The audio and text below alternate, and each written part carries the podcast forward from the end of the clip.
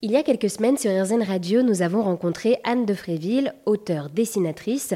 Dans son journal Anthropique de la cause animale, elle met en avant de nombreuses associations qui luttent pour la protection de l'environnement. Parmi elles, l'association Bloom occupait une place importante et Anne a pris beaucoup de plaisir à partager les combats de cette ONG.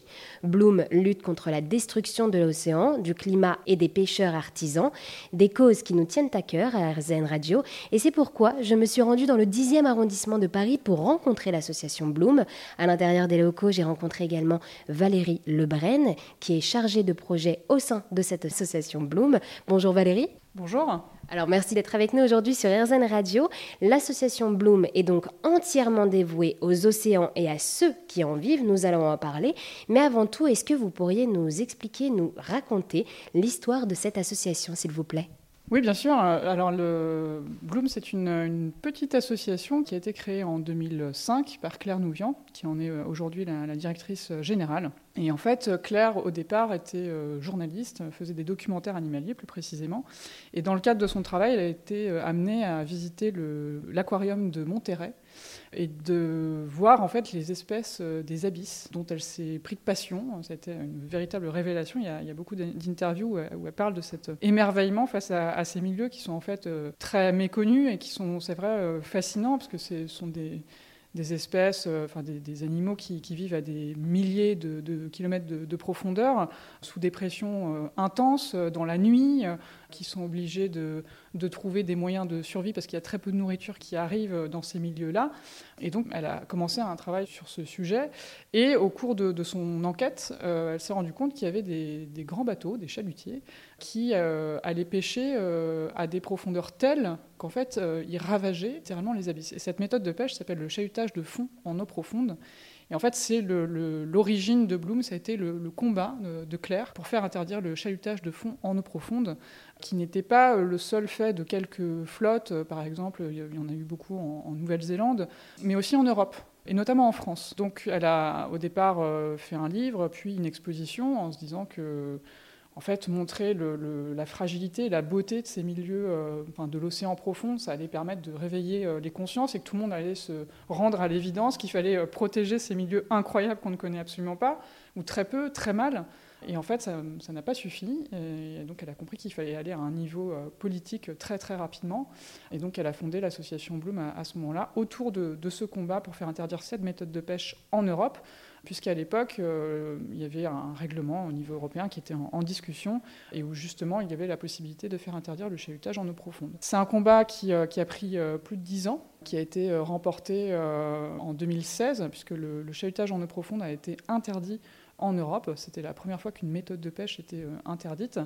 Et donc Bloom euh, ne s'est pas arrêté, évidemment, parce que quand vous commencez à travailler sur ce genre de, sujet, euh, vous vous rendez compte que c'est un système productif euh, qui est totalement défaillant, où on subventionne des méthodes de pêche ultra destructrices, qui sont hautement consommatrices de carburant, donc qui émettent aussi beaucoup de CO2, qui ont un impact sur les milieux qui, qui est absolument colossal et qui en plus emploie, en tout cas pour certains secteurs industriels, qui emploient finalement très peu de pêcheurs et qui amène aussi à la destruction de la pêche artisanale.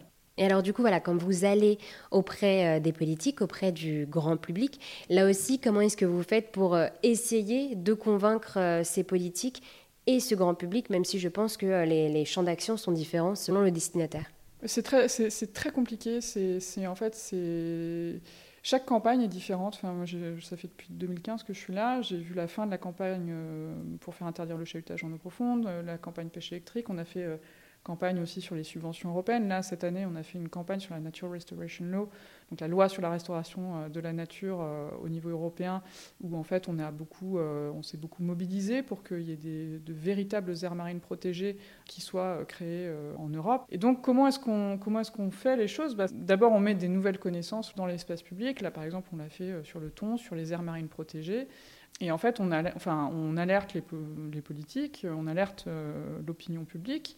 Donc évidemment, il faut adapter les formats. On ne communique pas de la même manière auprès du grand public qu'auprès des, des, politiques. Il faut s'adapter. Le, temps d'attention n'est pas le même non plus. Donc on est toujours obligé de, s'adapter. Et puis en fait aussi, enfin, il y a une chose qui est absolument fondamentale dans tous nos combats. Nous, on a besoin du soutien des citoyens. On n'a jamais gagné un combat sans le soutien citoyen par le biais euh, de pétitions, euh, euh, de plateformes d'interpellation des politiques. Et donc c'est vrai que nous, on fait toujours ce travail-là de, pédagogie en fait, auprès des gens, c'est des sujets qui sont difficiles, c'est des sujets qui sont très techniques, ce sont souvent des sujets de niche. Donc il faut toujours replacer dans les grands enjeux, montrer comment ça fonctionne, expliquer le fonctionnement des institutions, etc. Donc on fait, vraiment un gros travail de ce point de vue-là pour essayer d'expliquer aux gens. Et en fait, bah, les citoyens nous, apportent un soutien qui est incommensurable. Vraiment, euh, je pense que c'est le bon endroit euh, pour appeler euh, vos auditeurs à, nous soutenir, à continuer à nous soutenir s'ils nous soutenaient déjà. Chaque fois qu'en fait vous vous mobilisez en relayant, en signant nos pétitions, en les relayant, en interpellant des politiques, en fait tout ça, ça nous donne une, force de frappe qui est incommensurable. Et je pense qu'il y, a un exemple qui, moi m'a beaucoup marqué à l'époque. Euh, c'était au moment du chahutage en eau profonde. Il y avait eu euh, cette euh, fameuse BD de Pénélope Bagieux qui expliquait pourquoi il fallait signer la pétition de Bloom et qui en fait a explosé euh, sur Internet. Je, sais que, moi à l'époque j'étais pas là, mais l'ancienne directrice Sabine Rosset euh, m'expliquait euh, que en fait, les serveurs ont carrément sauté dans la nuit tellement il y avait de connexions et que personne ne comprenait ce qui se passait. Et ça, ça a eu un impact incroyable. Ça a été l'une des la, première pétition en ligne qui avait recueilli près d'un million de signatures à l'époque. C'était en 2013, hein, donc il faut se replacer dans le contexte de l'époque. Et ce qu'il y a d'incroyable, c'est que la pression citoyenne a été telle sur les enseignes de grande distribution, notamment à l'époque sur Intermarché, parce qu'il y avait la flotte d'Intermarché qui s'appelle la Scapèche, qui faisait du chahutage en eau profonde. En fait, il y avait des gens qui allaient dans les magasins pour dire mais c'est quoi votre poisson?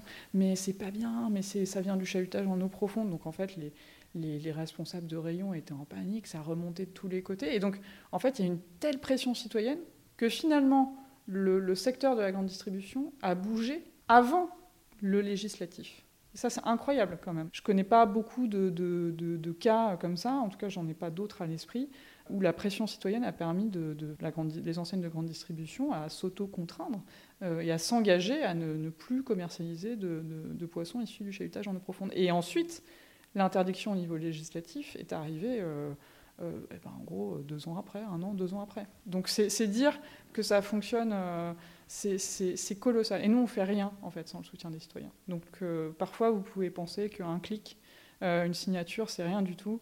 Et en fait, bah, quand tout le monde fait ça, bah, généralement, on gagne. Vous l'aurez compris, la mobilisation citoyenne est indispensable pour Bloom afin que cette association puisse continuer à protéger nos océans. Donc pour soutenir Bloom, c'est tout simple, n'hésitez pas à vous rendre sur leur site internet bloomassociation.org où vous trouverez toutes les informations pour vous mobiliser ou pour faire un don. Merci à Valérie d'avoir répondu à toutes mes questions sur RZN Radio.